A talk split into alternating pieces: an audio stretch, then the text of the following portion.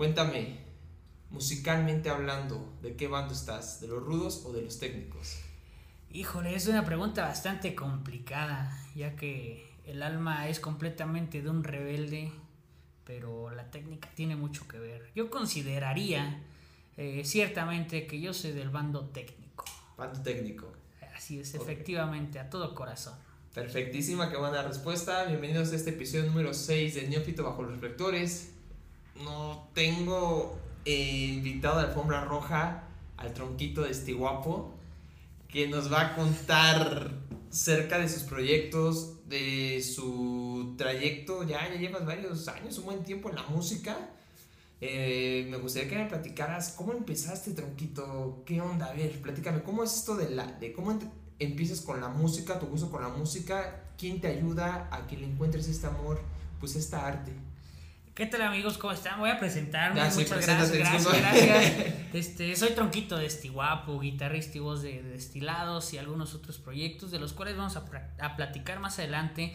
Eh, es un honor para mí estar aquí en Neófito bajo los reflectores con mi gran amigo Cristian, Cristian Arguelles. Ya, ¿Cuántos años teníamos ya de conocernos? Pues mira, me salió un recuerdo hace rato en Facebook y ya teníamos, el unos 13 años. Más o menos. Imagínate, 13 años, sí, me acuerdo cuando ibas corriendo, estábamos jugando en la cancha, te volteas y te cae el balón en la cabeza. Entonces, tengo ese recuerdo, jamás lo voy a olvidar. No, yo, me acuerdo, yo me acuerdo el de la pecera, güey. Es que íbamos en la prepa juntos y yo me acuerdo que la pecera iba todo, este, pues asustado, pues iba mi primer escuela en la prepa solo, porque secundaria y primaria la tenía cerca de mi casa, pero iba en transporte público. Y tú ibas, creo que con tu jefe. Sí, iba con Y ella me quería bajar antes. Y tu jefe me dijo, no, hijo, es más adelante. Sí. Y ahorita, como me puse rojo, igual así me puse rojo ese día. Hubieras tenido que caminar de mínimo unos 5 minutos, tal vez. Tal vez llegaba más temprano. Eh, y que nos recibieron con la canción de Carlos Vives. Y, sí, cierto. bueno, yo tengo ese, ese, recuerdo lo tengo muy presente. Con, qué bueno recuerdo. Yo, yo, me acuerdo mucho de, de, ese balonazo que te dieron, pero También. jamás lo voy a olvidar. pero, pero muy bien, pues muchas gracias por la, por la invitación. Estar aquí en Neófito bajo los reflectores. Para mí es, es un honor estar aquí y compartir sobre todo parte de lo que hemos podido hacer a lo largo ya de eh, 17 años en la música. Eh, se, dicen muy sencillos, pero ha sido cuestión de, rascarle aquí allá en todos lados, porque eh, esto de la música eh, es un trabajo más, claro que sí, pero no es un trabajo fácil.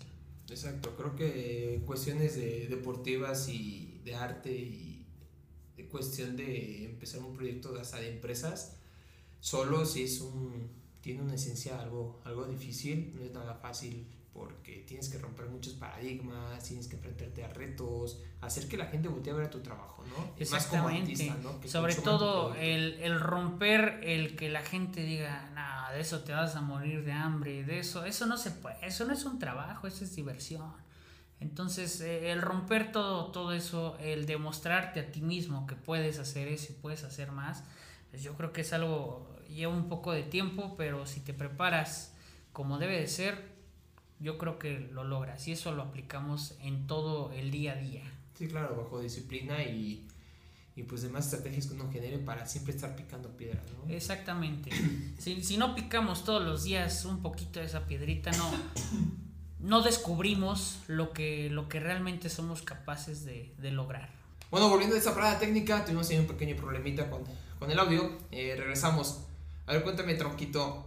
Dices que empeces ya llevas en la música 17 años. Más o menos, a este cálculo, si no es que mi memoria me falla, 17 años en la, en la música. Pero, ¿qué, ¿cómo entras a la música? ¿A través de un familiar? ¿A través de un amigo? ¿O tú solito? ¿Cómo empezaste a eh, experimentar esa zona? Claro que sí, bueno. Eh, mi hermano, eh, mayor que yo, más o menos por ahí, 3 años y medio, 4 años, algo así. Este, él empezó a tocar la, la guitarra en la, en la secundaria. Eh, gracias a mi abuelo, mi abuelo materno. Él fue guitarrista de una banda de rock and roll de los años 60, este, muy conocida. Eh, fue también bolerista, tocó muchos, muchos años este, boleros, eh, tocó rock and roll también en su momento. Un gran músico por el cual se podría decir que mi hermano y yo estamos influenciados mayormente, ¿no? por parte materna, que es mi, mi abuelo, Eh, varios de sus amigos de, de, mi abuelo, pues músicos, este, siempre desde que nacimos, pues la música, inculcada la música desde muy pequeños. Por parte paterna, mi abuelo muy bailarín, siempre también muy cantor, mi papá también cantando toda la vida, no profesionalmente, pero sí cabe mencionar que lo hacían desde que despertaban hasta que anochecía. Eh, por parte paterna también mi bisabuelo tocaba el fagot en la Filarmónica de la Ciudad de México. ¿Qué, es el fagot? ahí, ahí soy, hazme ser eh, es, es, una, es una especie de flauta, o se podría decir más bien, es un instrumento de viento el cual se interpreta o se ocupa mucho en lo que sería la filarmónica, ¿no? Eh, que es eh, un conjunto de instrumentos de, viento eh, donde tocan música clásica, entre algunos otros géneros musicales que llegan a interpretar en este conjunto llamado filarmónica. Ah, ok, mira, interesantísimo. Y, y entonces tú vienes de una familia que de la cuna le encanta el arte. Exactamente, el arte, la música principalmente, ¿no? Entonces, pues, eh, llega mi hermano a la secundaria y empieza a tocar la, guitarra. Eh, al principio a mí, pues, me llamaba mucho la atención, pero no tocar la guitarra, sino que lo que quería como que... Eh, más bien yo quería ya agarrar una guitarra y saber tocar. Eso es lo que yo quería. Pero pues, ¿qué pasa? Pues hay un camino muy largo por por recorrer antes de poder eh, hacer un simple acorde en, la guitarra. Eh, y le pido a mi abuelo que, me enseñe y justo me respondió igual que a mi hermano. Eh, aquí hay un cancionero, estas son las notas que te tienes que aprender y ahí está una guitarra, llévatela a tu casa, llévate el cancionero y vamos a aprender. Yo no te voy a enseñar, pero ¿por qué no me vas a enseñar, abuela? Porque cuando tú crezcas, vas a aprender a valorar más el haber aprendido eh, la guitarra por ti mismo que si alguien te lo hubiera enseñado. Ay, ¿cómo crees, abuelo? No, no, aparte quiero evitarme problemas con tu mamá. Entonces, pues de esa manera nos da, eh, bueno, ya le había dado una guitarra a mi hermano, me da una guitarra a mí, eh, un cancionero a mi hermano, me da otro a mí y con ese empezamos a aprender este los acordes. Eh, acordes muy sencillos como do, re, mi, fa, sol, la, si. Pero pasaba algo, hay eh, unos acordes en la guitarra que se llaman cejillas, este, podemos hacer una cejilla de fa mayor, sol mayor, etcétera, infinidad de acordes. Pero, pues, como podrán ver, mis manos son, son bastante pequeñas y pues imagínense más o menos por allá de, de quinto de primaria, pues mis manos eran aún más pequeñas eh, el brazo de la guitarra era bastante ancho y pues yo no alcanzaba a hacer una cejilla y me enojaba, agarraba la guitarra y la aventaba a mi cama y decía, ya no quiero aprender nada, no quiero hacer nada, esto no es para mí y, me voy a olvidar de la música. Al siguiente día pues volví a agarrar la guitarra y veía la manera y mi hermano me decía, es que tienes que hacerla así. Mi hermano pues ya sabía un poco más que yo me decía, tienes que hacerla así, si no, no vas a aprender esto y el otro. Y le decía, no, es que no me sale. Le decía, a ver otra manera de hacerlo. No, esta no se puede hacer de otra manera. Forzosamente la tienes que hacer así.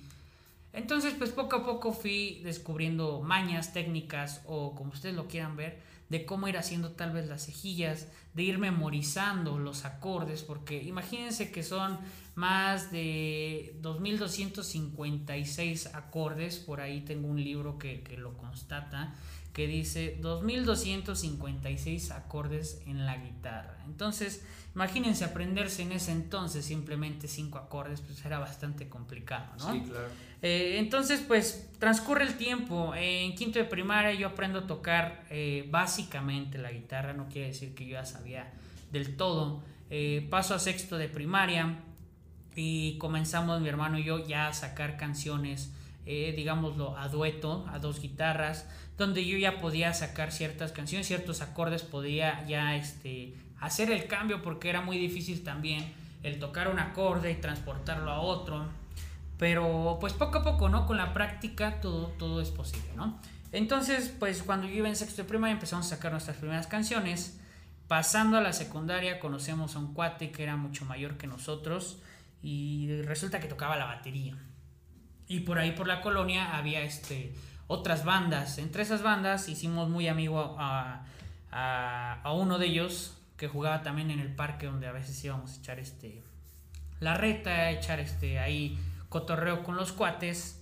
Y, este, y conocimos ahí a nuestro amigo Hugo, eh, eh, quien nos apoyó bastante en prestarnos sus instrumentos, prestarnos batería, prestarnos amplificador, este, dejarnos a veces hasta ensayar en su casa, ya que pues él tenía la oportunidad de, ya tener ciertos instrumentos, guitarra eléctrica, amplificadores, batería, etc.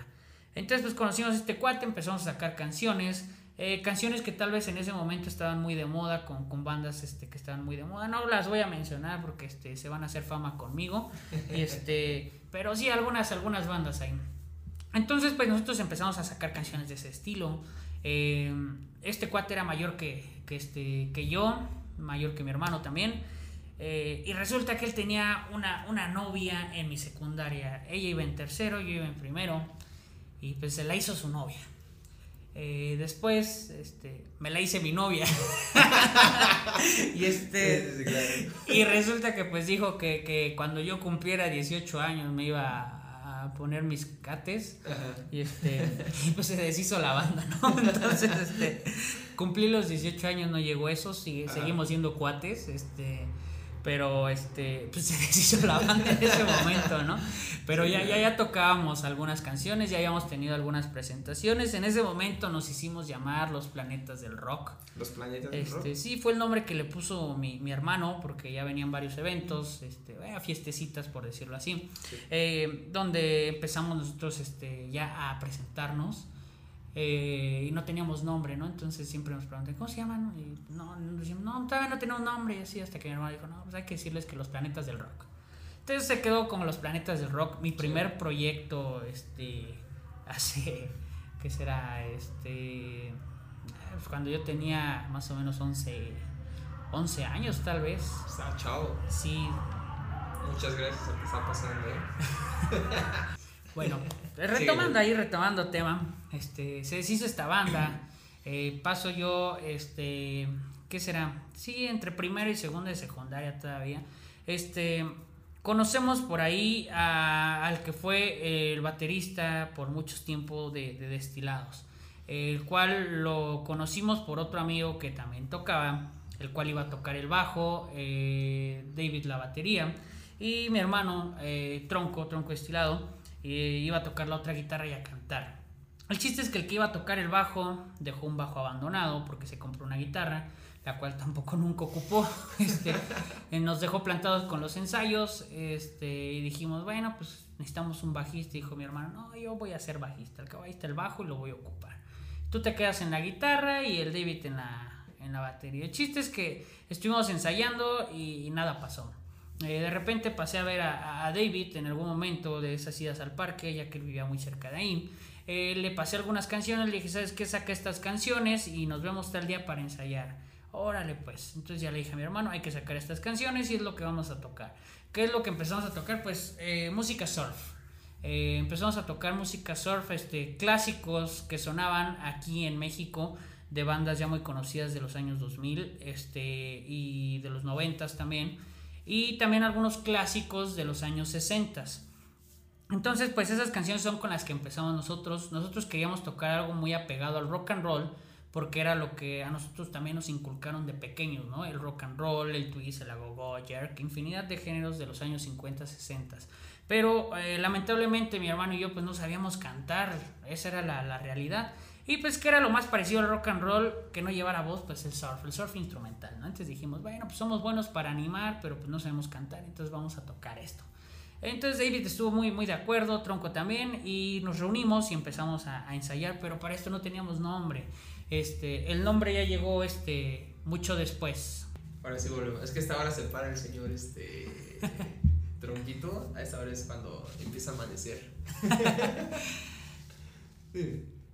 Eh, nos quedamos en que tocabas este, cuestión de Sor, que habías platicado con tu bajista Tronco y con este David acerca de que pues ninguno de los dos de los tres canta. Sí, eh, bueno, de por sí cabe mencionar que David para que hablara era, era un milagro, ¿no? Porque... que yo me acuerdo que cuando le llegué a conocer, ¿qué onda, güey? ¿Cómo estás? Una sonrisa era lo mejor que te podía sí, David era, te saludaba de mano una sonrisa y era lo máximo que podías recibir en ese momento de David. Pero cabe mencionar que, que, es muy buen baterista, hasta la fecha sigue también tocando y, y eh, ejecuta muy bien su instrumento. Obviamente con el paso del tiempo todos fuimos mejorando, ¿no? Porque si fuimos personas, somos personas que eh, decidieron eh, crecer, crecer en el ámbito musical, crecer como personas, lo cual pues es un tanto difícil porque a veces no tienes los recursos para poder estudiar lo que siempre quieres, pero nunca es imposible, ¿no? Sí, claro. Eh, pasa, pasa un poco el tiempo, eh, alrededor de, de 6, 7 meses, y nos invitan a nuestro primer evento, que fue el 19 de julio del 2007.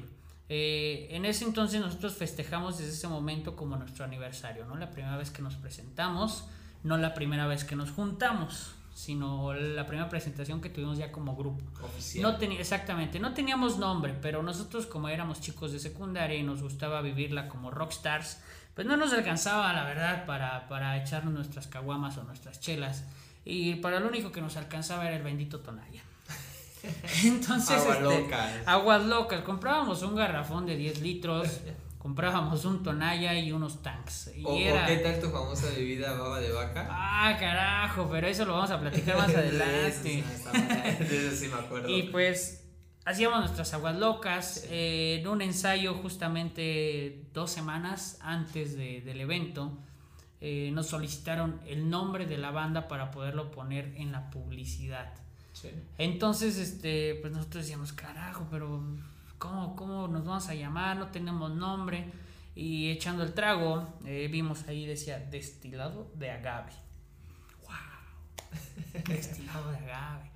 Y se le ocurre a mi hermano, pues, hay que ponernos provisionalmente así. ¿Cómo? No, pues destilados. Todos, sí, destilados, suena chido. Pues para ahorita, para el nombre, así nos vamos a llamar para la banda y posteriormente eh, concluimos el nombre de, de la banda. Ok, me parece bien. 14 años después este, seguimos siendo destilados. Este, ya nos alcanza para la chela, cabe mencionar. Este, pero así nos presentamos desde aquel 19 de julio del 2007 y pues eh, desde entonces seguimos siendo destilados, somos destilados. Nos presentamos y pues ya empieza a suceder la magia. ¿Cuál fue la magia para nosotros?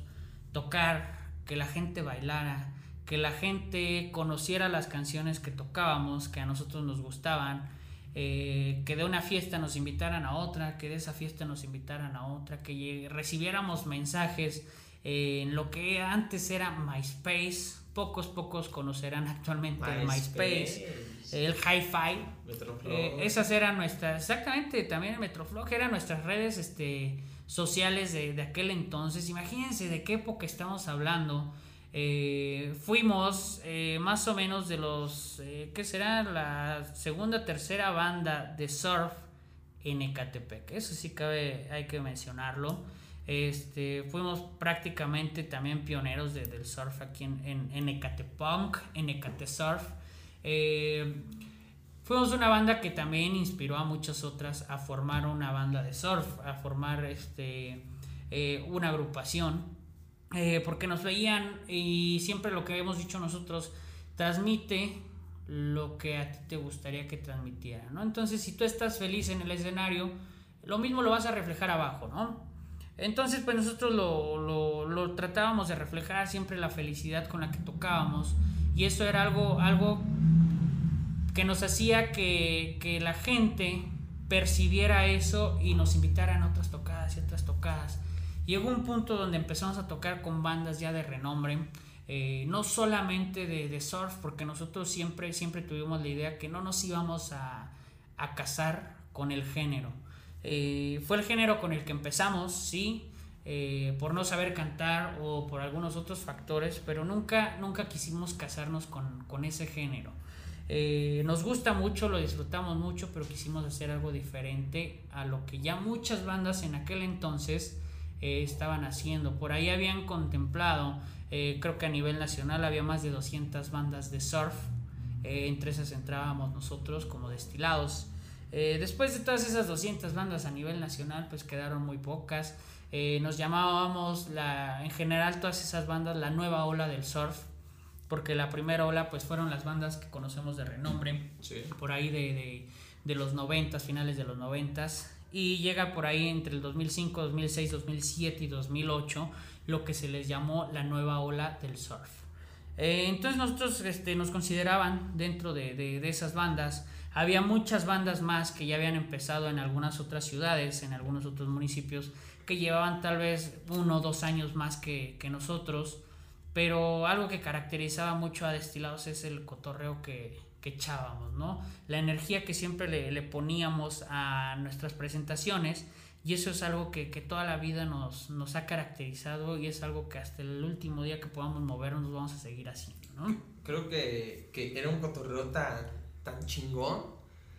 Eh, yo me acuerdo cuando te presentabas en la prepa, que llegaste a tocar unas, ¿qué? unas 3, 4 veces. Más o menos, más o menos. Te rifaste 3, 4 toquines.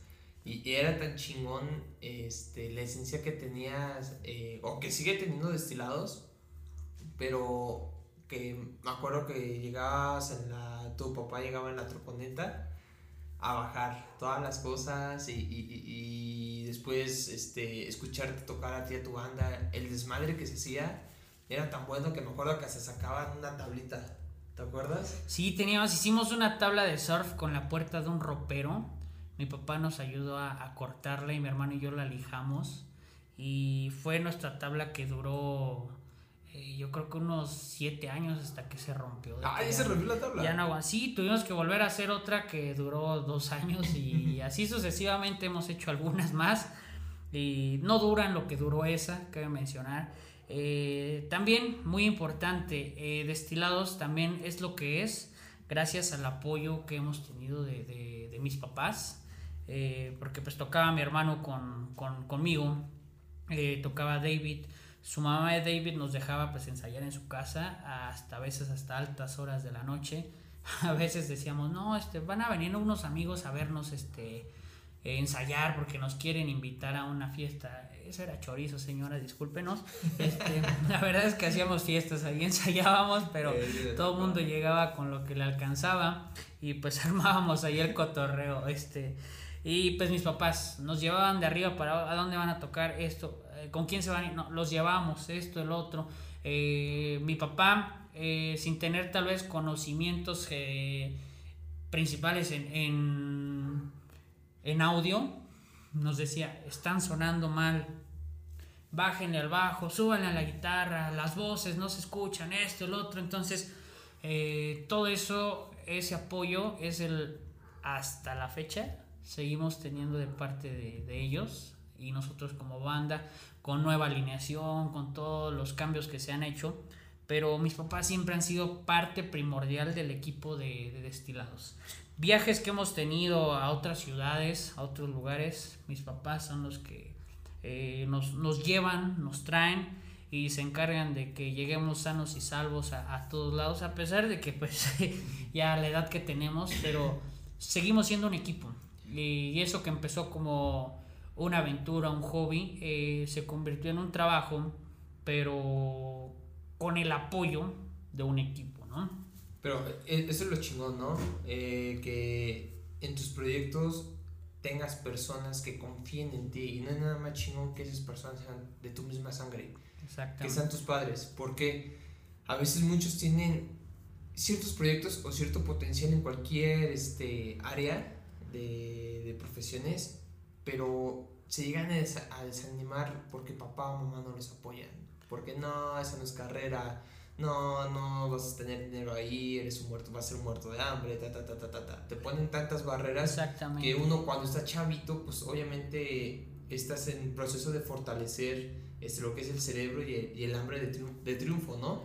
En este, qué chingón por tus papás, que igual eh, los conozco, eh, son a toda madre tus jefes qué chingón que, que no los dejaron morir solos. Que en vez de apagarlos de, no, hijo, porque un papá igual te puede decir, no, hijo, yo tengo mis sí, no, al contrario, se subieron al barco con nosotros. y es, es algo muy, muy chido el compartir también esas emociones con, con tu familia, ¿no?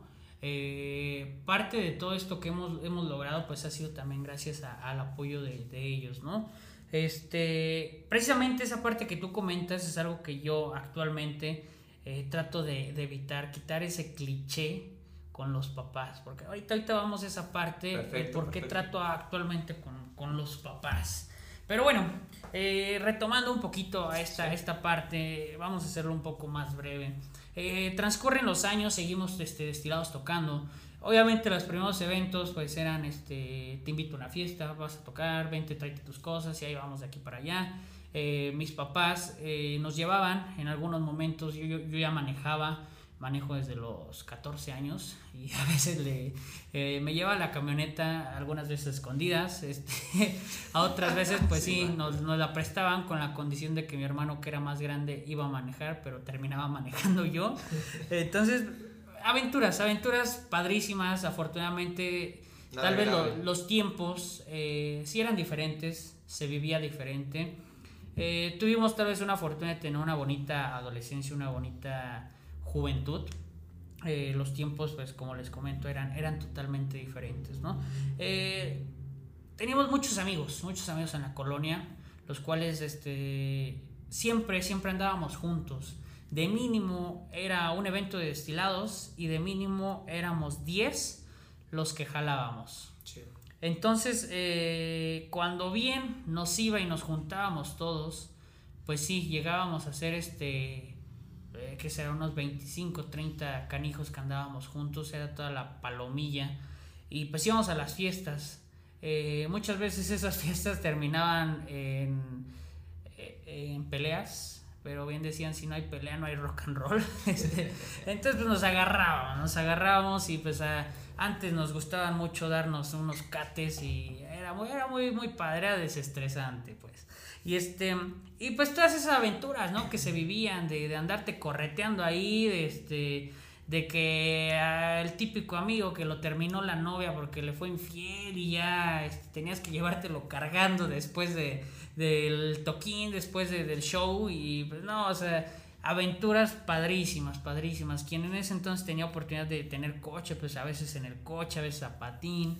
Eh, aventuras de quedarnos, e ir a tocar al distrito y quedarnos sin metro y estar varados en la estación. Este, tenernos que quedar hasta que amanezca porque ya no había transporte. Cosas así, andar viajando con sus instrumentos en transporte público, con la tabla de surf en una combi que medía alrededor de, de dos metros y fracción. Sí, o sea, imagínense, y era- pesada. y todavía. pesaba bastante, entonces era turnarnos las, yo me llevo la guitarra, tú la tabla, no, ahora al revés y así, o sea, era padrísimo, yo creo que fueron unas experiencias muy, muy bonitas, nos dejó muchos amigos, nos dejó eh, muchas enseñanzas, el conocer a muchas personas dentro de la industria, que gracias también a esas personas empezamos nosotros no solamente a ir a una fiesta a tocar, sino empezamos a cobrar un show. Eh, los primeros shows cobrábamos 300 pesos, 200 pesos y decíamos, chin, se le rompió una baqueta al David, vamos a comprarla. ¿Y cuánto quedó? Vamos a comprarse una torta de pastor aquí al ladito. Entonces ya nos dividimos la torta, ya traíamos baquetas nuevas. Eh, que se reventó una cuerda, pues vamos a comprar la cuerda y cuánto queda y esto.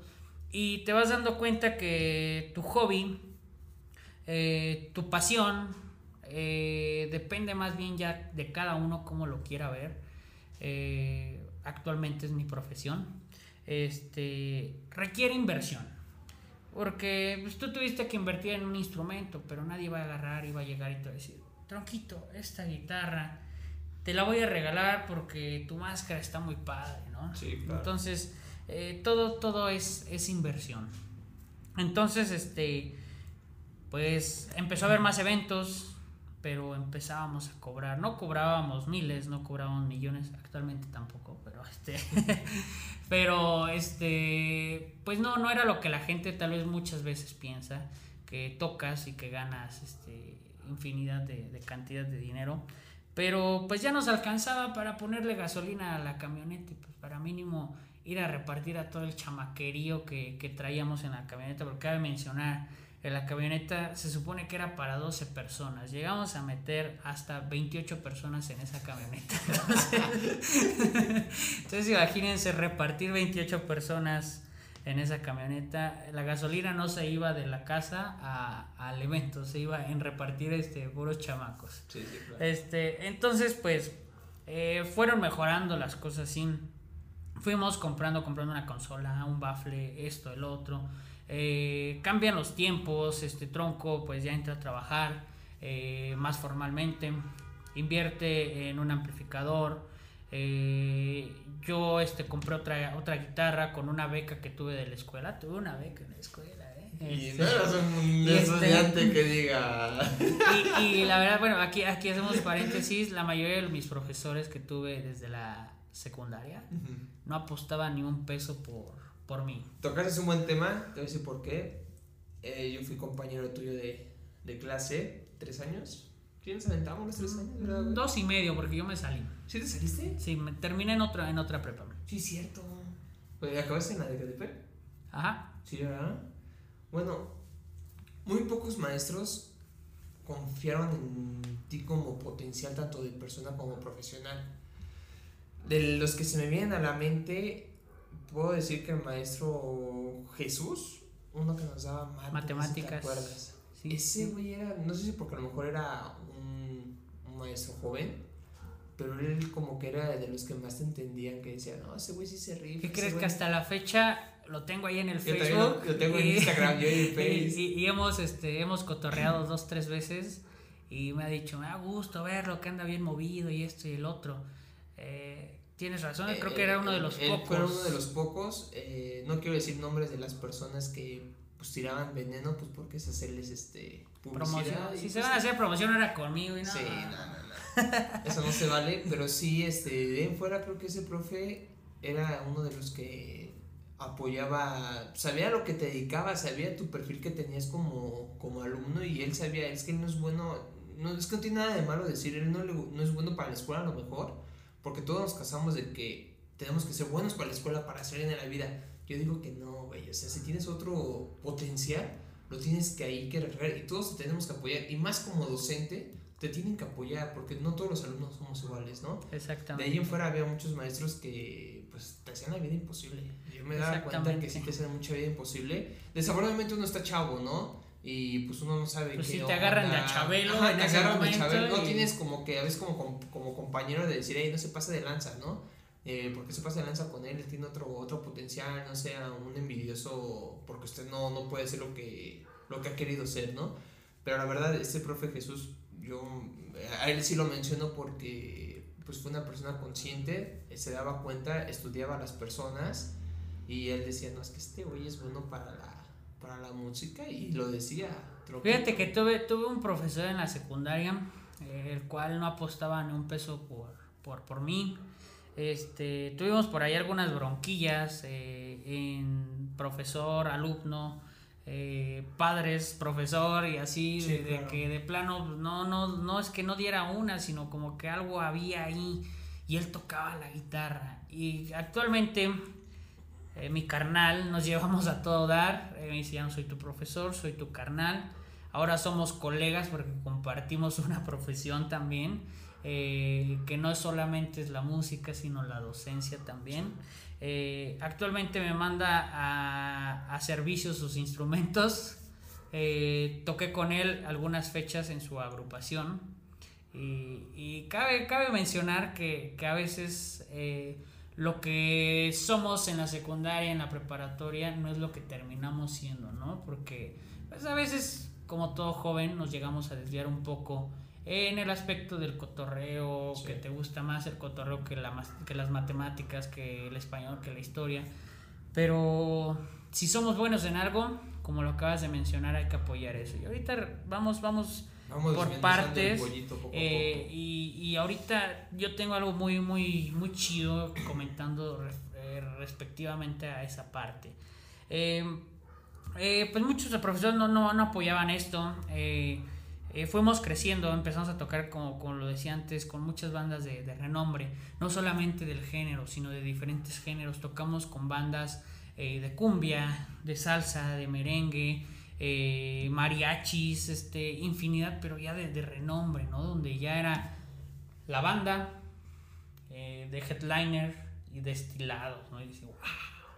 Entonces, empezó a hacer mucha, este, mucha gente que nos empezó a seguir, sobre todo en MySpace.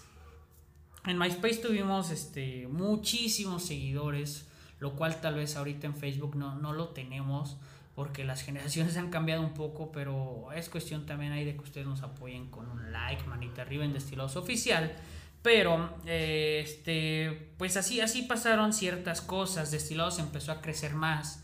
Eh, llega un momento donde Tronco Destilado decide este, salirse eh, de Destilados porque ya su, sus ideales ya habían cambiado, ¿no? Él ya quería un trabajo más estable, ya tenía otros propósitos en la, en la vida, lo cual ya no incluían la música como tal.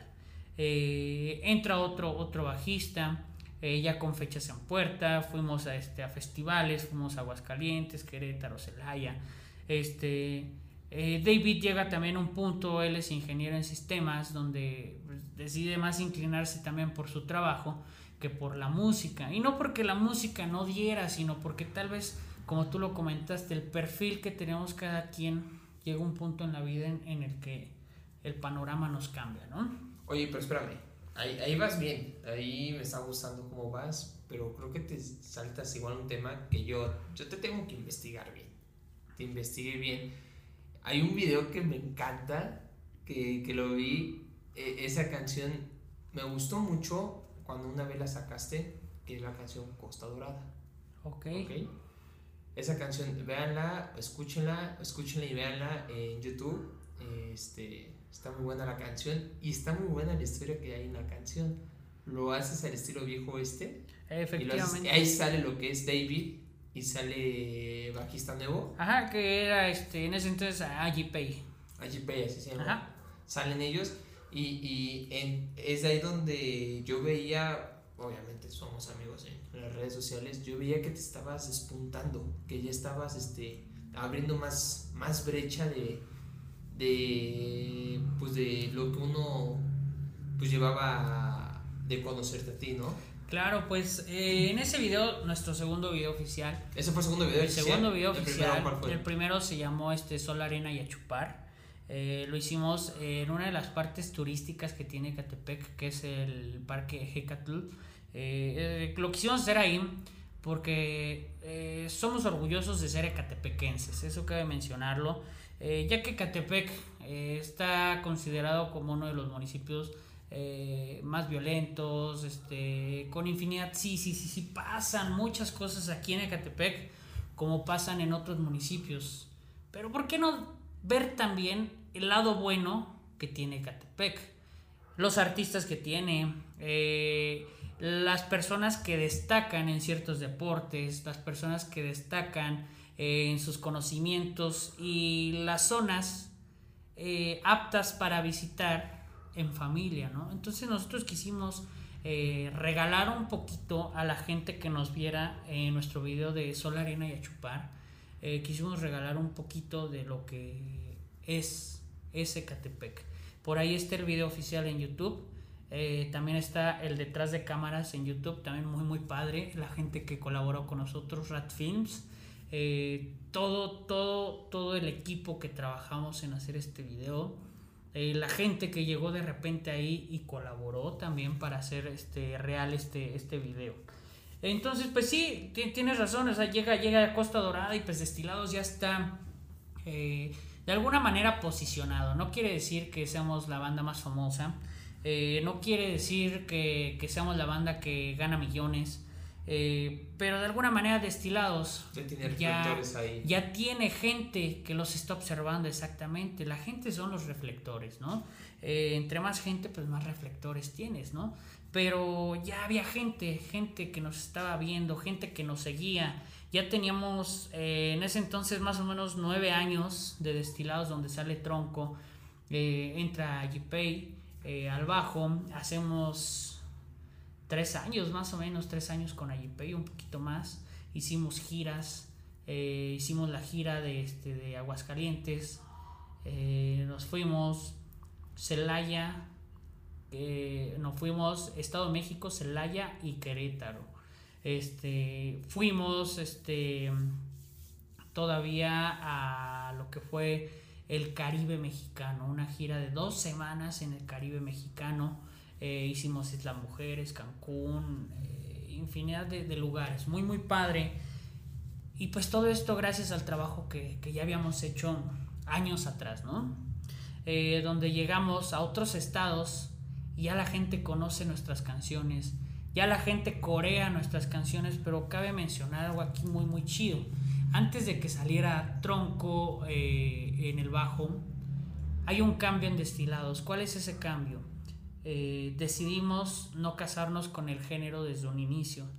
Entonces Tronco y Tronquito se ponen a practicar un poco cómo cantar, cómo ejecutar mejor y empezamos a meter rolas de rock and roll a nuestro set. Obviamente empezó a haber rolas eh, originales desde casi inicios de Destilados, pero eran instrumentales. Yo me acuerdo de una canción tuya. Y hay una canción que cuando yo te conocí con esa canción, porque tú no las presumiste, que empezabas con tu voz de niña, así de ah, sí. Mauricio. Mauricio, ahí te va el chorizo. Ahí te va el chorizo. Sí, esa canción la hicimos porque había, había un gran amigo se llama, bueno, se llama Mauricio. Este, antes nos acompañaba mucho a los shows, este, por ahí ya tiene años que no lo vemos. Este, esperamos que esté vivo. Este, le mandamos un saludo al Mau. Este, mejor amigo de Tronco, y luego decía, es que no me mandan ni un saludo, yo los voy a ver tocar, ni un saludo me mandan. Es más, ni un me mandan. Este, ¿qué pasa ahí? Pues, te vamos a hacer una canción que no manches, ni no, hombre, qué, qué, detalle. y le hicimos una canción que decía, Mauricio, ahí te ve el chorizo. y este, y por ahí dice otras cosas. Eh, nos la bajaron de YouTube. Hay que mencionar que nos la bajaron de YouTube y no la hemos vuelto a subir. La vamos a volver a subir. Y va a estar también en plataformas este, digitales.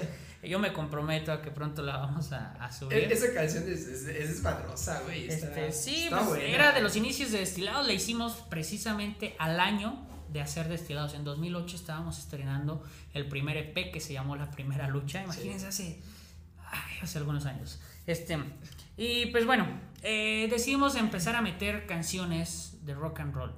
Empezamos a hacer canciones que sonaban a rock and surf.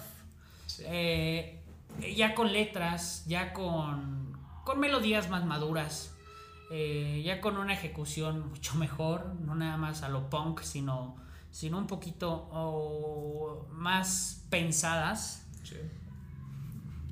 Y es la transformación de destilados.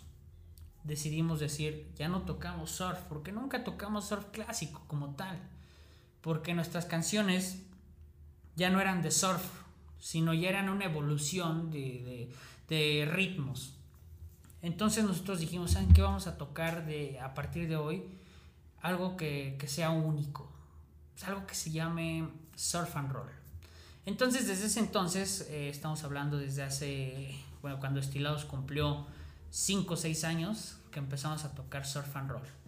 Eh, empezamos a hacer letras, empezamos a hacer música, empezamos a hacer melodías rock and rolleras, melodías de twist, melodías de, de jerk, pero con solos surferos, eh, con esencia de la playa, ¿no? Entonces llega, llega este Sol, Arena y a Chupar, que lleva letra, y dijimos, bueno, no podemos ir a la playa en estos momentos, pero vamos a, a representar una parte eh, turística de Catepec. Y es por eso que decidimos meter el parque Ejecatl ya con este nuevo género que nosotros ya manejábamos años atrás que se llama el surf and roll. Eh, por ahí salieron en algún después varias bandas que decían, no, yo también toco surf and roll, yo también estoy haciendo surf and roll. Y tocaban canciones de surf clásico y tocaban este, canciones medias raras. Eh, nosotros no estamos peleados por quién hizo el surf and roll, no estamos peleados con que otras bandas lo hagan, simplemente que nosotros nuestra esencia del surf and roll es que son géneros de los años 50 a los años 60. Eso es lo que nosotros podemos decir acerca de ese género que hicimos muy propio. Este, llega Costa Dorada eh, un año después. Este, un video que se transmitió también este, en Canal 11 eh, ya varias de nuestras rolas ya sonaban en antes este, Interferencia, en Reactor, eh, en Radio Mexiquense. No, no, no, espérate, espérate. ¿Saliste en Reactor, güey? Sí, sí hemos salido por ahí con Ay, canción de, de, Mauricio. Es una falta de, de respeto a preguntarte esto. ¿Ya saliste en Reactor? A ver, cuéntame, ¿con qué? Con, qué con la canción de Mauricius, en algún momento por ahí salimos eh, en Reactor yo creo que no nos han transmitido otra vez, pero este, Qué pero, pero salimos por ahí eh, en una sesión este, de ID de Rectus, salimos con la canción de Mauritius. Eh, salimos en Canal 11 con uno de estos videos que es Costa Dorada. Este, Radio Mexiquense cabe mencionar que es una de las radiodifusoras que más apoyo nos han este, dado. Hicimos eh, sesiones en vivo. eh, cada que presentamos rola nueva, Radio Mexiquense son los primeros en transmitir nuestro, nuestro material. Eh, salimos en TV Mexiquense también. Eh, hemos tenido por ahí pues, muchas actuaciones en radio también por, por internet. Pero yo creo que sí, sí cabe mencionar quiénes son las personas que más, más han apoyado, ¿no?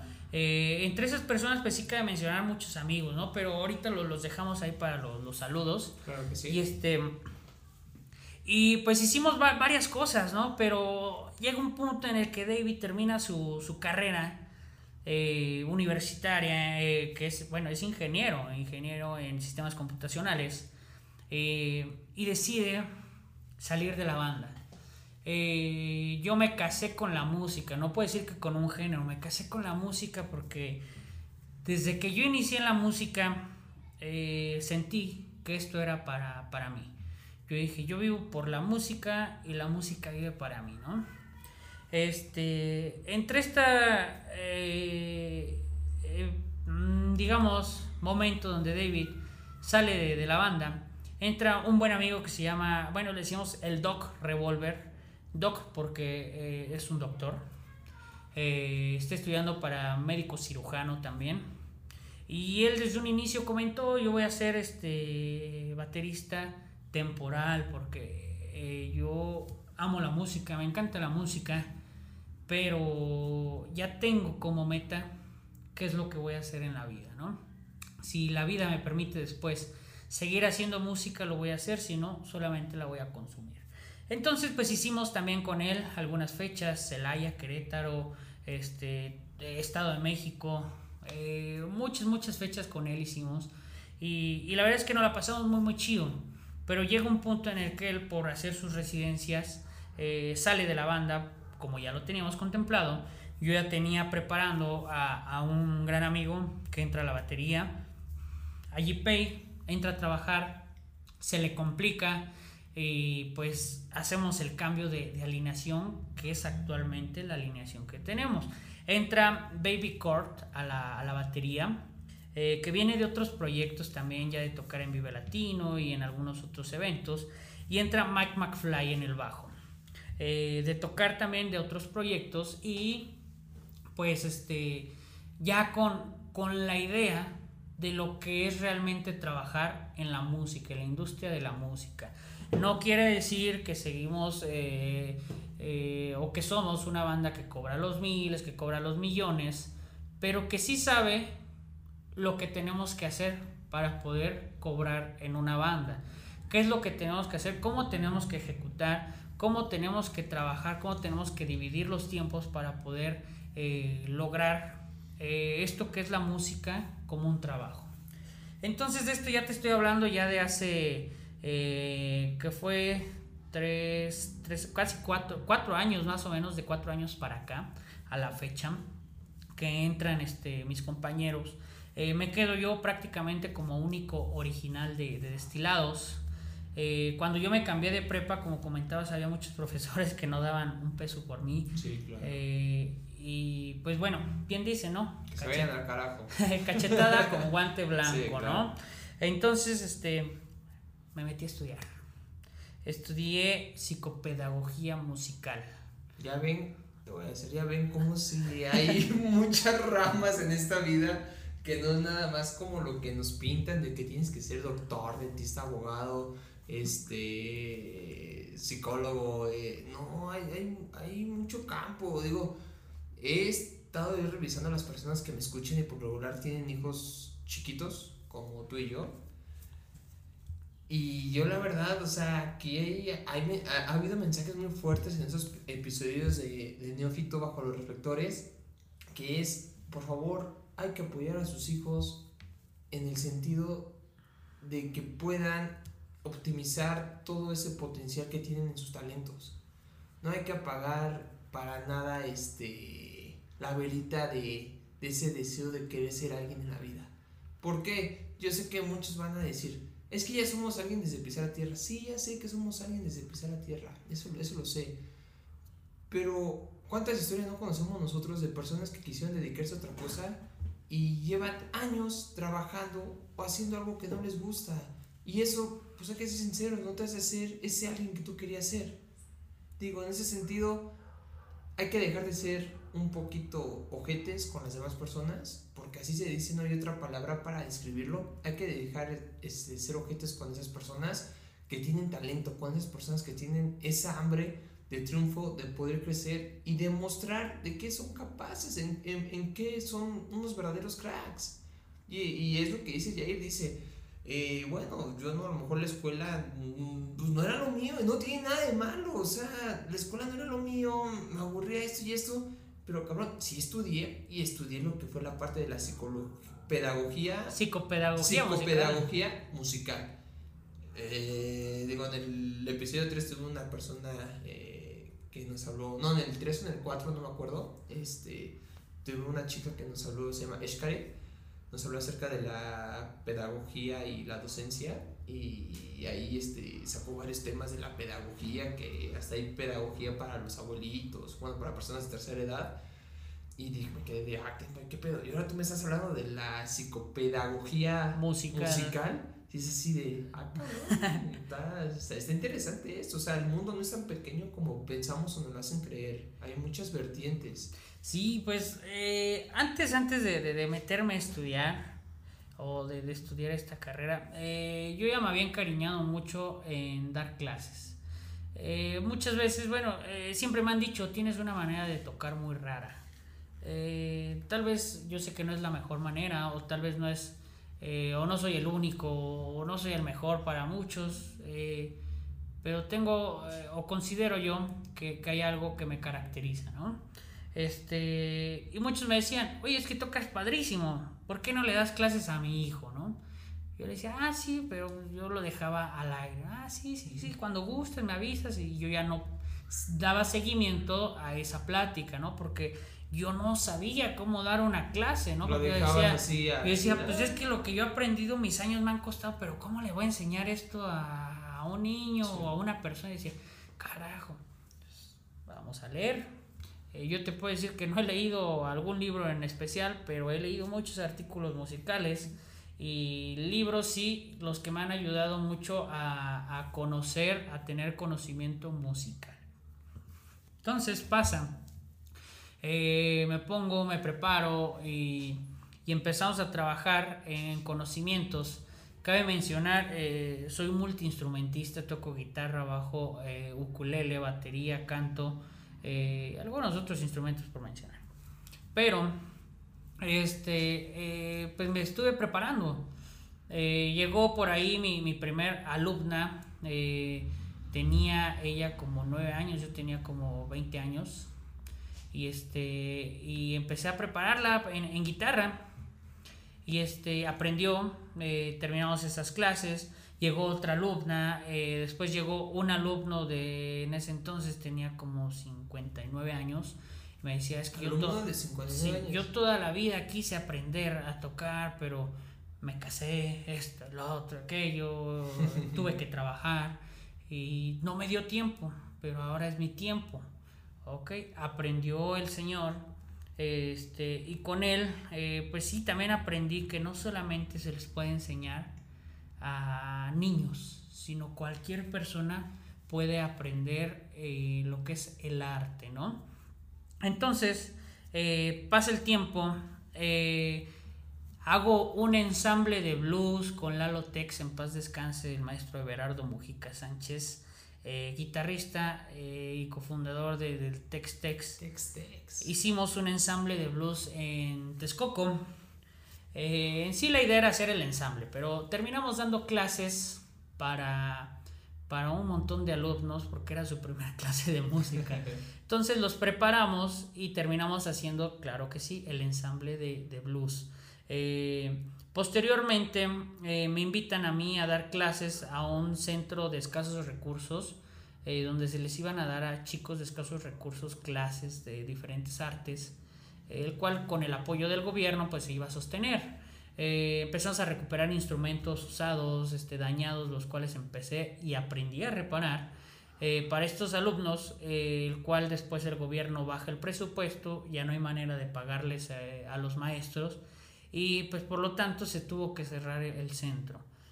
posteriormente me invitan a, a, un centro de estimulación temprana donde me empezaron a preparar para dar estimulación prenatal y estimulación temprana. Prenatal eh, durante el embarazo y estimulación temprana a partir de 0 meses hasta los 8 años.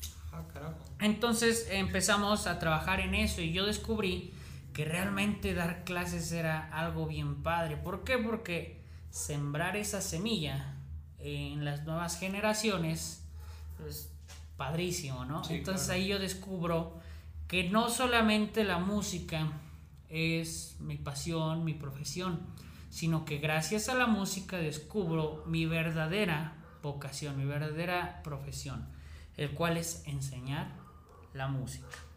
Entonces, eh, algunos años después de estar trabajando con, con clases particulares, de estar trabajando en prenatal, de estar trabajando en estimulación temprana, pues me meto a estudiar lo que es psicopedagogía musical. Eh, quiere decir que ya vemos teoría, que ya vemos eh, la práctica de cómo le vamos a enseñar a un niño, cómo vamos a hacer que él realmente aprenda, ¿no?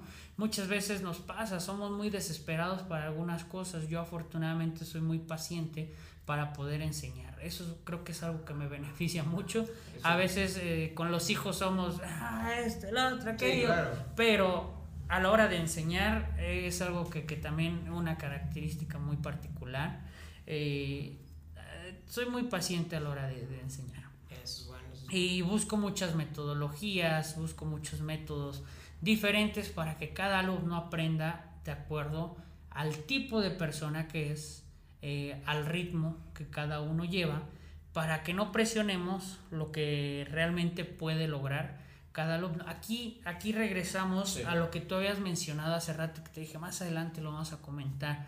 Volviendo aquí de la prueba técnica, ahora sí dime, precisamente eso que comentabas hace rato, eh, de apoyar, eh, digamos, a quienes son un crack en algo, yo le llamo más apoyar el talento. A mí me, bueno, yo me siento muy bendecido porque este, mis padres, desde que yo decidí dedicarme a la música, lo, han hecho, me han apoyado. actualmente soy padre de dos hijos, eh, y precisamente también buscamos que él, tal vez ahorita la edad que él tiene, experimente qué es lo que realmente le gusta. Y es lo que yo platico a veces con los padres de familia, porque soy docente también a, nivel este, primaria, eh, docente de música obviamente. Eh, lo, platico a veces con ellos. no todos los niños son matemáticos. No todos los niños saben inglés y se les facilita el inglés como a otros. Exacto. Pero ¿qué pasaría si a esos niños les pones la prueba de que puedan agarrar tal vez una cámara? De que puedan agarrar un micrófono, de que puedan agarrar un instrumento, de que puedan agarrar una computadora.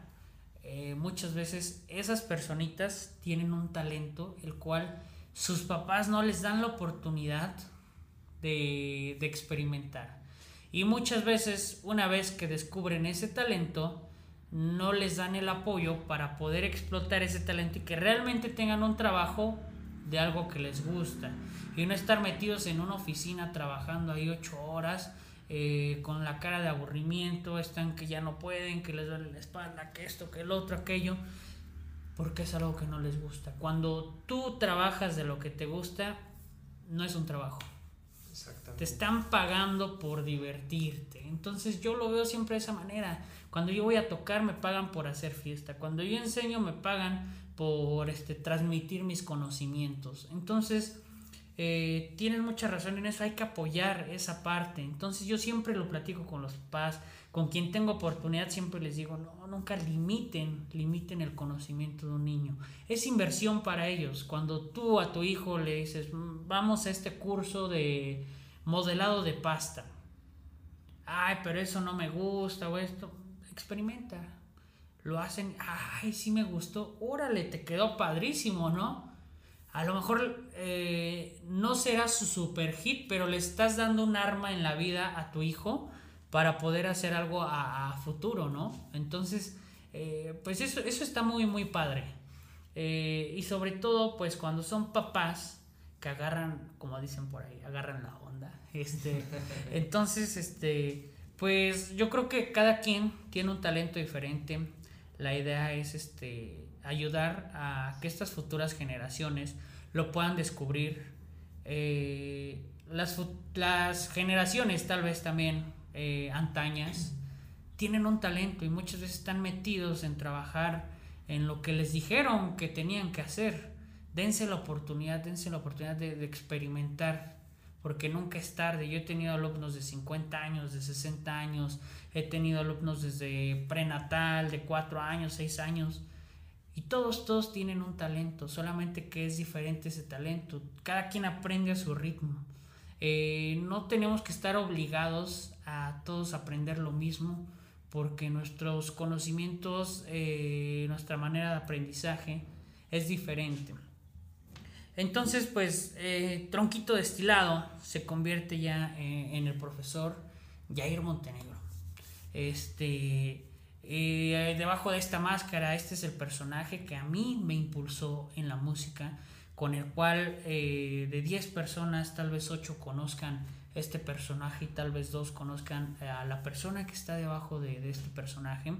Y este. Y yo puedo decir que, todo, todo es posible, ¿no? Eh, hicimos la música, hicimos destilados. Eh, vienen entre esos otros proyectos a largo de, este proyecto de destilados. Eh, vienen otros proyectos como Bat Rockers, que es un, grupo meramente de rock and roll. Viene otro grupo por ahí que hice con unos amigos, se llamaba Tu hermana, mi hermana. Este, he podido alternar y tocar con bandas de renombre, tocar con ellos. Eh, he mejorado mis conocimientos, entré a estudiar. Eh, los que no apostaban ni un peso por mí, ahora este, pues ahí están mandando mensajito, profesor, ¿cómo está? Pues qué bonito, ¿no? Que te digan profesor actualmente, ¿no? Qué este, bonito que te que juraste que no te ibas. ¿Cómo dice la frase? Eh, Jurarte. me convertí en lo que juré destruir. En lo que juraste destruir, güey. O sea, qué chingón, güey, ¿no? Eh, yo lo digo, que vuelvo a decir, fui tu compañero de clase en la prepa tres años. Y, y esos que decían, no, pues que la música, es que esto, y te voy a reprobar nada más porque tienes talento musical, pero en la escuela te voy a reprobar porque así eran de ojetes los maestros.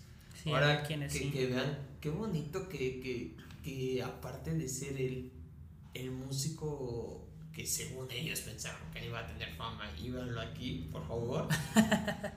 este, te hiciste eh, maestro, profesor, docente, este, como queramos llamarlo, y, y no te cerraste las puertas a nada, güey. Y lo más chingón es que no tienes ese egocentrismo profesional que muchos pecan cuando son profesionales. Y más en cuestión de profesores, yo lo viví mucho en la universidad, muchos profesores son muy egocéntricos. Les cuesta brindar sus conocimientos. Cuando brindar los conocimientos a los demás es una parte de evolución de las personas. Exactamente. No es nada malo. Y, y es como te decía, siembras la, la, semillita en cada una de esas personas porque les estás transmitiendo tus conocimientos para que esa persona pueda, pueda hacer algo en la vida. Y no te limitas a edades, ¿por qué? Porque hay muchos que dicen, nada más quiero compartir mis conocimientos a personas de tal edad a tal edad o de tal edad a tal edad, cosa que igual tocaba en mi capítulo anterior que tuve aquí a Joana, que tiene un equipo de fútbol americano aquí en Ecatepec. Ella decía, yo cuando empecé jugando fútbol americano, muchos me decían, estás vieja, este, te vas a lastimar, te van a pegar, vas a hacer el ridículo, ¿tú qué? Ella se lanzó en tu caso dices, yo les enseño lo que es la parte prenatal, que es cuatro años. Dices desde los cero meses. Ah, pero bueno, prenatal es antes del embarazo. Ah, empezar, tú les empiezas. Sí, a la música, y ya, ya hay este, estimulación musical. Los estimulas ahí eh, Exactamente. hasta 59, 60 años, que tienes a tu pupilo que dice, es que creo que ya es momento. Sí, o sea, vivió a lo mejor mucho tiempo diciéndote sí quiero, pero ¿qué me van a decir mis hijos? ¿Qué me va a decir mi esposa? Sí, no, y sobre todo a veces te limitas mucho al tiempo, ¿no? Cuando Eh, a veces son padres jóvenes o que tienen eh, ya una responsabilidad o el trabajo no lo permite o algo así. A veces no nos da el tiempo, pero ¿cómo nos puede dar el tiempo? Bueno, buscando tu talento, porque a veces buscas tu talento, eres bueno para algo y te van a pagar por hacer lo que te gusta. Exactamente. Ya no estás perdiendo tu tiempo. Y un ejemplo, tú y yo somos padres jóvenes, como lo queramos Exactamente. Somos padres jóvenes. Creo que tu hija y mi hija se llevan casi dos añitos. Eh, pues mi, hija tiene seis meses y medio. ¿Seis meses y medio? Seis meses y medio. Mi... tenía el año, no, mi hija tiene seis meses y medio, mi hijo tiene diez años. Este... Y somos padres jóvenes y tratamos de hacer, bueno, no tratamos, hacemos lo que nos hace felices, felices libres. ¿Y por qué no se diga, no? Sí, este, pues actualmente... tenemos buen capital para estar bien, ¿no? Actualmente, este, mi esposa es una gran artista.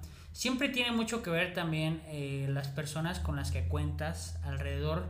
Eh, no me refiero económicamente, me refiero moralmente, porque muchas veces puedes tener amigos alrededor y que tú les cuentes una idea y te digan, no, no va a funcionar, no, no hagas eso, güey, ni pierdas tu tiempo y, así, y puedes estar con tu pareja y lo mismo, ¿no? Te puedes decir, no, eso no funcionó, eh, pero cuando estás con alguien, con la persona correcta que apoya, eh, lo que realmente tienes eh, como meta hacer en la vida y comparte ese sueño tal vez o esa meta que lo mismo debe de corresponder, ¿no? De mi parte apoyar esa meta que, ella tenga como en, la vida. Eh, ella es una gran artista, es este, pintora, este, hace unas obras de arte padrísima, eh, pinta eh, al óleo, acrílica, acuarela, gises, grafito. Es excelente, excelente artista. Entonces, compaginamos mucho. Entonces, eh, yo siempre dando mis clases particulares, esto y lo otro, comenté, ¿sabes qué? eso, es momento. Momento de que, pues, de poner nuestra propia academia. Que ese es tu otro este, proyecto. Que, es mi otro proyecto. Y, y, le dije, tú eres una gran artista, sabes dar clases también. Eh, yo estoy estudiando porque soy docente y ahora lo podemos hacer particularmente aquí porque eh, yo creo que una de nuestras misiones, nuestras metas es transmitir nuestros conocimientos a la mayor cantidad de gente que se pueda. Muchas veces no es remunerado eso, pero creo que eso a veces llega a quedar en segundo plano porque si tú transmites el conocimiento, sabes que cuando esa persona sea grande va a tener armas en la vida para poderse defender. ¿A qué me refiero con armas en la vida? Un talento, algo que hacer. Si le vas a enseñar a barrer a alguien, pues que lo haga bien para que tenga eh, un trabajo. Después, si no le digan por barrer mal, estás despedido, ¿no? Sí, claro. Entonces, lo mismo aquí. Si les vas a enseñar a tocar un instrumento, eh, hay que enseñarlo bien. Si les vas a enseñar a pintar, hazlo bien. Y pues bueno, mi esposo y yo nos pusimos de acuerdo y logramos en casa tener nuestra propia academia que llevamos ya funcionando cinco meses.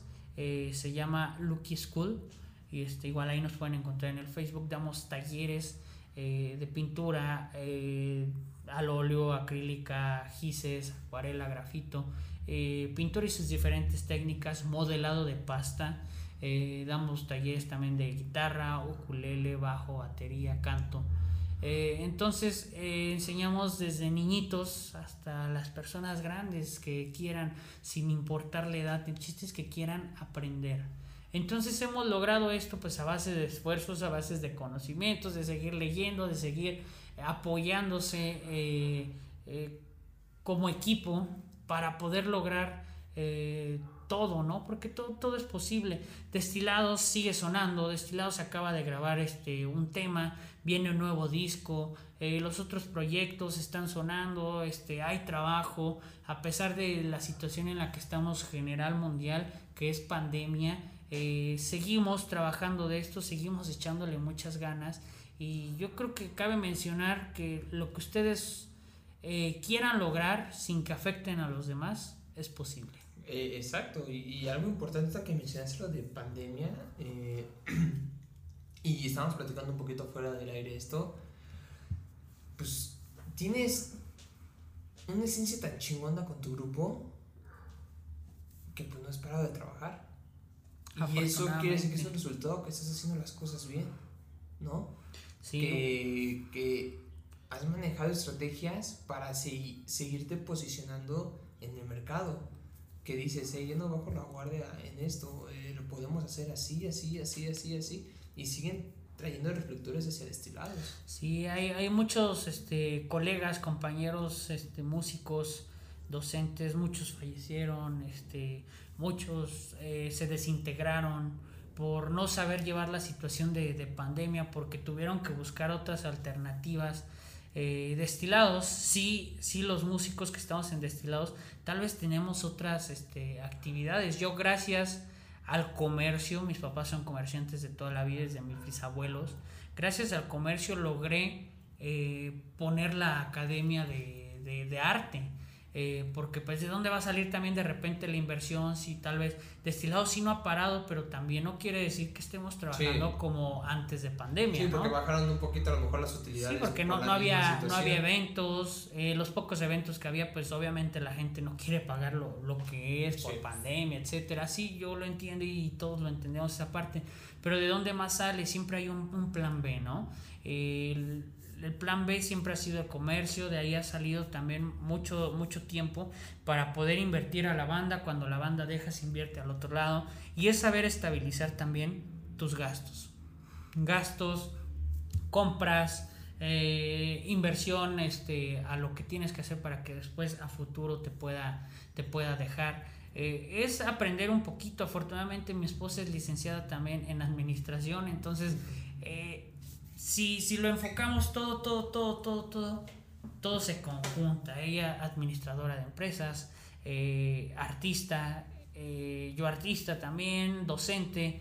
Entonces ella administra, yo propongo ideas, ella propone ideas, las conjuntamos, logramos una idea más magnífica, algo más cromado. Entonces, este, pues todo, todo, todo se conjunta. El apoyo de tener a, a las personas correctas en, en tu vida eh, por decir en este caso mis padres, actualmente pues este, mi, mi esposa, mis hijos, eh, que, que, son parte esencial, primordial de lo que uno quiere lograr también, ¿no?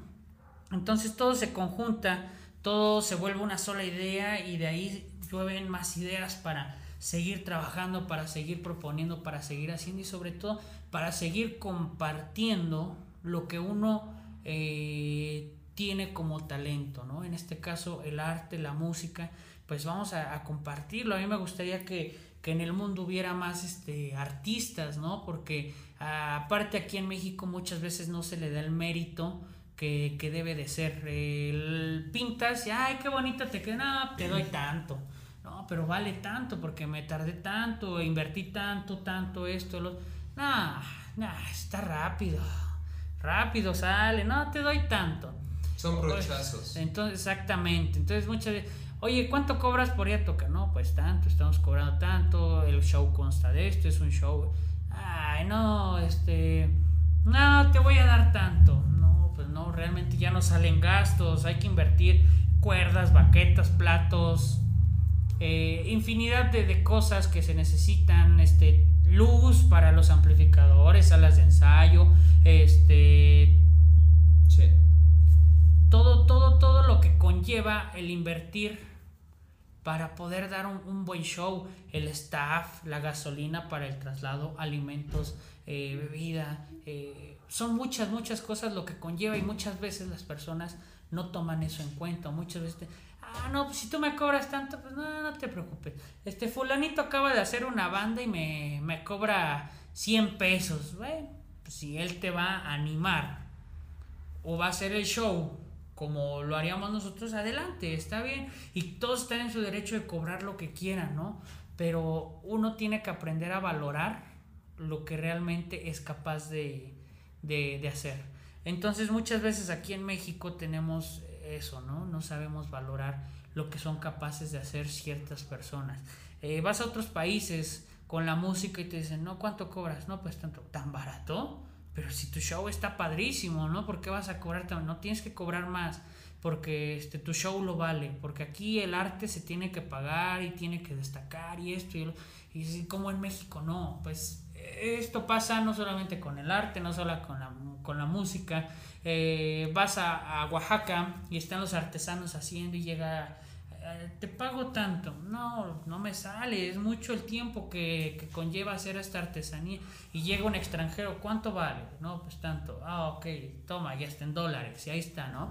Y dices, ¿cómo valoran más el arte que se hace en México, el trabajo que se hace en México, otras personas que son extranjeras, a los propios mexicanos que deberíamos de impulsarnos? Por ahí leí que decía, eh, el reggaetón está creciendo porque entre ellos mismos se están jalando para poder crecer, para que la industria sea más grande. ¿Qué pasa en el rock and roll? ¿Qué pasa en el rock? ¿Qué pasa en otros géneros?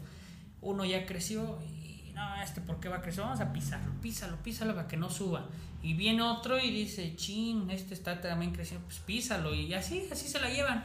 Entonces no hay apoyo, no hay apoyo y lo que tenemos que hacer es eh, entre nosotros mismos jalarnos, tú me apoyas, yo te apoyo y cuando tú estés arriba acuérdate de mí y, vámonos todos juntos. Yo creo que para mí eso es lo que se tendría que, hacer en la industria musical, en la industria artística, en la industria laboral en general. Y, y tocaste, digo, ahí son dos vertientes fuertes manejando un mensaje fuerte, eficiente y eficaz. Porque eh, no tengo problemas. Bueno, es que a la vez sí es un problema eh, con lo que consumimos hoy en día las personas. Desde lo musical, visual y en cantidad, ¿no? Ejemplo, eh, estamos hablando un poquito de música. Yo tengo. no es trauma, no es enojo, no es envidia. Bueno, sí es enojo, envidia no. Sí tengo un enojo con las personas hoy en día que musicalmente consumen cualquier estupidez. Y si digo cualquier estupidez, eh, ataco eh, lo que es el, reggaetón y ataco un poco lo que es la banda. Porque antes la banda, la cuestión, este, la música, parte de la música regional mexicana, pues era una música buena, ¿no? Que te hablaba de amor, de desamor, que cantaban corridos, pero digamos que era todo bajo un ambiente, eh, no bueno, pero un ambiente moderado, ¿no? Que tenía un ejemplo como los corridos de José Antonio Aguilar. Eh, ¿sí, es, José Antonio Aguilar? No, eh, espérate, el papá de Pepe Aguilar. Ah, el papá de Pepe Aguilar. Híjole, se me olvidó también su nombre, pero. Antonio Aguilar. Antonio Aguilar, correcto. Un ejemplo, los corridos del señor don Antonio Aguilar eran corridos muy buenos. Máquinas 500, 501, este, el, el corrido de... Ah, se, se, no se me viene Infinidad, mucho, infinidad, infinidad de... De, de, de, corridos que tenían, pero eran corridos buenos. Hoy en día, un ejemplo como los corridos, si no te hablan de matar, de decapitar, de bazucas, de todo eso, pues no lo consumes. Pasa, pasa algo también. Como sociedad estamos permitiendo que haya artistas que se estén eh, engrandeciendo eh, por hacer ese tipo de música en vez de hacer música tal vez este más pensada que nos referimos eh, que tal vez muchas veces yo he escuchado hay gente que se queja del rock urbano ay cómo el rock urbano va este va, va a crecer si habla de, personas, sí, pero hablaban de historias verídicas. Ahora lo que pasa es que la gente con ciertos temas, yo no, yo no generalizo ni tampoco eh, me dirijo a un solo género, porque también eh, pasa en, en, cualquier estilo de música, puede pasar.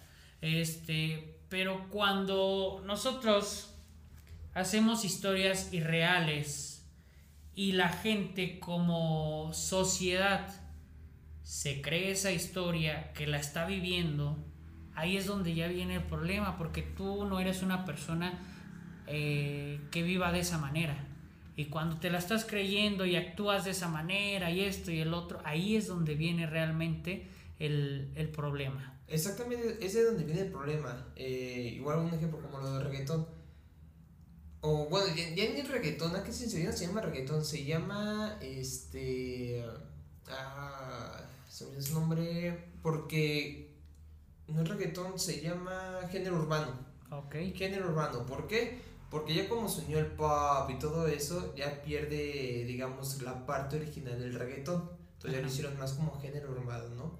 Pero el género urbano, de 10 canciones que sacan, porque ya lo sacan casi 10 kits a la semana. Y a la otra semana vuelven a sacar otros 10 kits y 10 kits. O sea, ya no llevan un, este, una secuencia de lo que antes era escuchar un disco, una historia, ¿no? Que dices, ah, voy a escuchar ese disco. Ah, ves, no, o sea, está, está chingón, ¿no? Ahora ya, lo, eh, ya es este, lo consumimos rápido una semana y ya este, que saque los números. Es que se está haciendo mucha música desechable. Exactamente, música de chaval, a eso voy. De las 10 música- de las 10 canciones que saca hoy en día el género urbano, tienen que meter palabra hulo, Ujú. tetas, bichotas y, y cosas que dices, güey, ¿qué pedo, güey? ¿Por qué seguimos consumiendo nosotros eso como sociedad? Se hace divertido, ay, güey, no seas aguafiestas, es que eso es para, para la fiesta. Sí, güey, o sea, hay, hay que tener un poco la madurez de decir, ok, esta música es para fiesta, para echar desmadre, y esta música es pues, para, pues hasta a veces para enriquecer un Yo, poco yo creo entender tu, tu punto y tal vez es música que no está dirigida para que un niño de 3, 4 años la escuche y la ande cantando libremente, ¿no? Yo creo que vamos este, con las generaciones, ¿no? Para que también nosotros como sociedad podamos inculcarles a nuestros hijos, a nuestros sobrinos, familiares, etcétera, eh, el, el poder escuchar música adecuada a, la edad que, que tenemos, ¿no? No porque tengas 30 años no puedes escuchar, ¿eh? no, pues o sea, ya eres un adulto eh, capaz de, de decidir lo que escucha y lo que no. Pero yo tal vez eh, para que un niño de 5 o 6 años esté cantando canciones que, que ya eh, incluyen un lenguaje un poco más este, agresivo, eh, Sí, fuera de la a, mí, a mí no, no, no me parece, pero eh, te digo, eso pasa en todos los, los géneros, ¿no? Eh, yo los invito nada más a que consuman tal vez la música un poquito más, más pensada. En el aspecto de que si es música para fiesta, pues en el cotorreo la disfrutamos. Si es música para tranquilizarnos, los invitamos. Recuerden que los libros y la música son los viajes gratis. ¿Por qué? Porque si nosotros cerramos los ojos y nos imaginamos que estamos en ese momento, pues vamos a ser el doblemente de felices, ¿no? Sí, eso sí, tienes razón. Y, y invitar a la gente a que consuma cosas de, que van a dejar una huella hacia nosotros y hacia nuestros hijos, este, sobrinos, familia, amigos, lo que sea. Hay que apoyar e- ese tipo de talento, hay que consumir eso. Lo demás, mm, no lo hagan tan famoso, créanme. no. Así como vamos hoy en día, eso se está echando a perder cada día, pues muy cabrón. Vamos, ahora sí que estamos de mal a, a peor. mi abuelita, estamos de mal a peor. Hay que apoyar a gente que, que, que, que, que es buena en lo que hace que, y que es buena en lo que quiere transmitir sentimentalmente, porque toda arte es una transmisión de sentimientos. ¿O me equivoco más? Efectivamente, empieza aquí la sinestesia. Transmitimos un sentimiento a base de un sonido color. El color se convierte en un sentimiento, el sonido se convierte en un sentimiento y aplicamos lo que se llama sinestesia. Ahí está, ya lo dijo Master Tronquito que pues no solamente es una canción, no solamente es un, es un libro de poemas, no solamente es una pintura, no solamente es un bailable, eh, es algo más y eso hay que apoyarlo, hay que apoyarlo, que se haga, que se haga es una bonita costumbre. Exactamente. Hay que leer más, hay que investigar más antes de poder hablar lo que no sabemos todavía. Eh, ¿A qué me refiero? Que para los que son pequeñitos eh, les enseñen el significado de cada una de las palabras que, que vienen en esas canciones para que aprendan o aprendamos a, a que esos pequeñitos estén conscientes de lo que quiere decir cierta lectura, cierta canción, cierto espectacular, el Cierta periódico, cierta idea, porque no podemos hacerlos eh, que crean que es algo normal cuando tenemos que aprender a, a llevar las situaciones de mejor manera, ¿no? Exactamente, Tronquito. Y oye, cuéntame rápido tu canción. Eh, canción. Este, bueno, vienen ¿Cómo por ahí. nace? ¿Por qué le llamas así? Es una canción, pues, algo dolorida. O sea, a mí me latió. A mí me Ah, Bueno, viene, viene un proyecto estoy manejando como Jay Montenegro. Es un proyecto solista. Eh, es un proyecto totalmente, totalmente fuera. Fuera de lo, de lo que es Destilados, de lo que es Batrockers, de lo que son todos los proyectos como banda. Este es un proyecto solista acústico. Tal vez y posiblemente más adelante se saquen estos sencillos no solamente en acústico, sino este eh, en agrupación también, en full band. Eh, pero son proyectos donde transmito música de otros géneros. Tengo música, tengo reggae, tengo rock, tengo indie y tengo también por ahí rancheras, eh, baladas. Eh, por ahí estoy también tratando de hacer este, algunas canciones un poco más apegadas al cirreño, experimentando géneros, porque como les comenté desde un principio, yo no me he casado con ningún género. Tengo mis géneros preferidos, claro que sí, pero no me caso con ningún género porque el que hace música tiene que experimentar un poco de, de todo. Entonces viene este proyecto, Jay Montenegro, eh, próximamente también se va a estar presentando como solista. Eh, a mí me pueden encontrar como Tronquito de Estiguapo ahí en mi página, eh, Destilados Oficial para Destilados, Bad Rockers en Facebook. pueden encontrar este Lucky School también ahí para que nos puedan seguir. Y en Instagram también estamos destilados.oficial. Batrockers y destiguapo.mx ahí para que nos puedan seguir. Ahí van poder, a poderse enterar de todas las fechas que vienen las presentaciones que vienen los sencillos que vamos a estar subiendo. Por ahí viene otro sencillo muy muy padre eh, con letra muy moderna eh, muy moderna de, este proyecto solista. Eh, viene un sencillo que acabamos de grabar de destilados también que viene preciso conciso y macizo para estar en la playa disfrutando y escuchando música de este estilo. Eh, que si cerramos nosotros nuestros ojos y estamos en la oficina, nos van a trasladar directamente a, a Cancún, a Acapulco, eh, a tener esa sensación, ese viaje gratis, ¿no? Entonces, pues vienen, vienen muchas cosas padres. Trato de plasmar sentimientos, trato de plasmar eh, vivencias también eh, en estas canciones, no solamente de destilados de Bad Rocker, sino también en el proyecto personal y solista que es este Jay Montenegro. Y pues esta canción salió, eh, yo escuché por ahí una canción que me dio la idea y era una canción romántica. Yo quería hacer una canción romántica y cuando la empecé a escribir pues, salió todo lo contrario, ¿no? Entonces eh, he intentado hacer de repente canciones así muy adoloridas que dices, y salen muy románticas, ¿no? Entonces, como que de repente es eh, el estado de, de ánimo, eh, la manera en que las pienses, la manera en que salgan simplemente las canciones y así se, se dan por ahí. Le echo canciones a mi esposa, a mis hijos, entonces, este, todas esas canciones pues las, las marco como vivencias para que se puedan eh, plasmar en una canción y quien se pueda identificar con ellas pues a todo dar, ¿no? Entonces pues está, está muy muy muy padre poder transmitir tus sentimientos, poder transmitir tu, tus ideas en la música, ¿no? Y que haya gente que se siente identificada con, con ello. Entonces pues vamos a ver, vamos a ver, vamos en el comienzo de este proyecto solista, hay que ver qué tal resulta y esperemos pues que sea de, del agrado de, de todos. No, pues vas bien, vas bien, por algo estás donde estás ahorita. Creo que no ha sido tiempo perdido, si te das cuenta. Sí, sí, sí. Eres un máster en, en, en esa cuestión de la música, Muchas la cuestión de gracias. enseñanza. Digo, fortuna de, de tenerte como compañero, como empezamos, como amigo, nos distanciamos por pues, sentido de la vida, ¿no? De que cada quien le sale sus, sus cosas de la vida, nos distanciamos. Pero pues, yo sí he llegado a contar de ti. Nos distanciamos, pero nunca nos perdimos. Exactamente, yo he llegado a contar de ti, este, a familiares, este, parejas. Yo también sigo platicando He de ese balonazo que te dieron en la escuela. Ah, he platicado de ti, de, de- de todo lo que has hecho, de la música, de la manera como tocas la guitarra. Tienes una manera de desenvolverte de, en tocar la guitarra, le haces el amor porque tanto la tocas así como la tocas de por arriba y te la pasas por atrás. Eres un máster en eso. Creo que desde ahí te das cuenta cuando una persona disfruta lo que hace. Este, muy orgulloso de tenerte aquí en Neofito.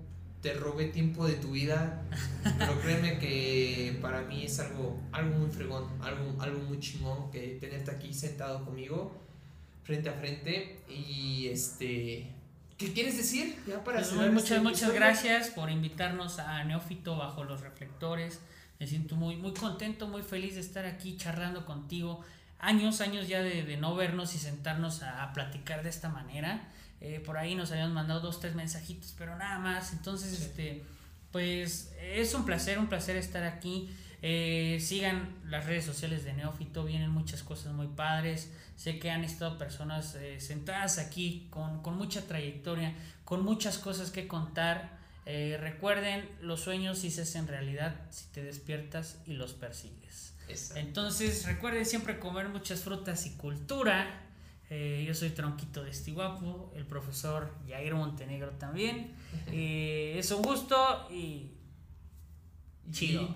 bueno, aquí vamos a poner las redes sociales de, del buen Tronquito de Estiguapo. Y yo siempre cierro con una recomendación. Eh, a, pasar, dijiste, consuman qué? Con, este, y cultura. Ah, este, recuerden comer frutas y cultura. ¿Esa quiere ser tu recomendación? Claro, claro, frutas y cultura. Frutas y cultura. Pues muchas gracias, camaradas. Esto fue Nafito, episodio número 6 con Tronquito de este guapo.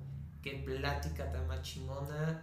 Eh, la verdad, sigo conociendo este tipo de, de, persona y no me deja de sorprender este canijo que tengo aquí frente La verdad, y pues bueno, esto fue todo. Esto es Neofito bajo los reflectores. Nos vemos en la siguiente emisión.